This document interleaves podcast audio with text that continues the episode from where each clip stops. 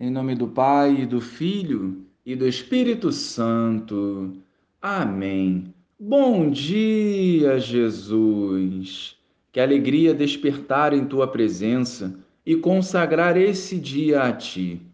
Que os nossos pensamentos, palavras e atitudes correspondam à tua vontade e assim possamos ser canais da tua graça por onde andarmos. Amém.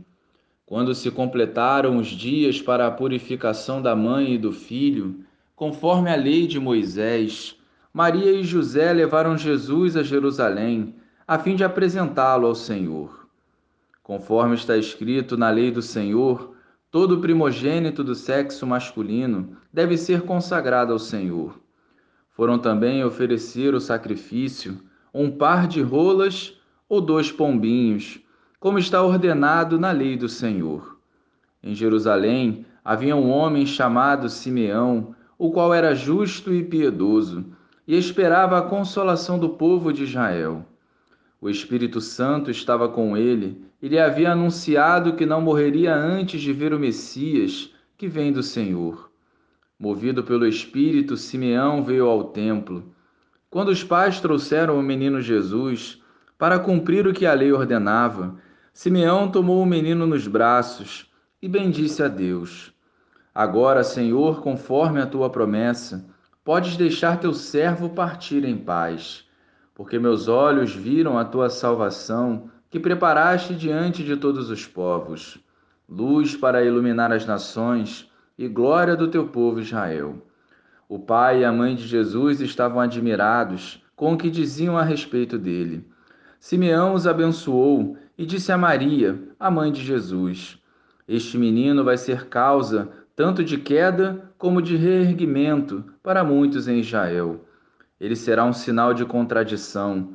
Assim serão revelados os pensamentos de muitos corações. Quanto a ti, uma espada te transpassará a alma.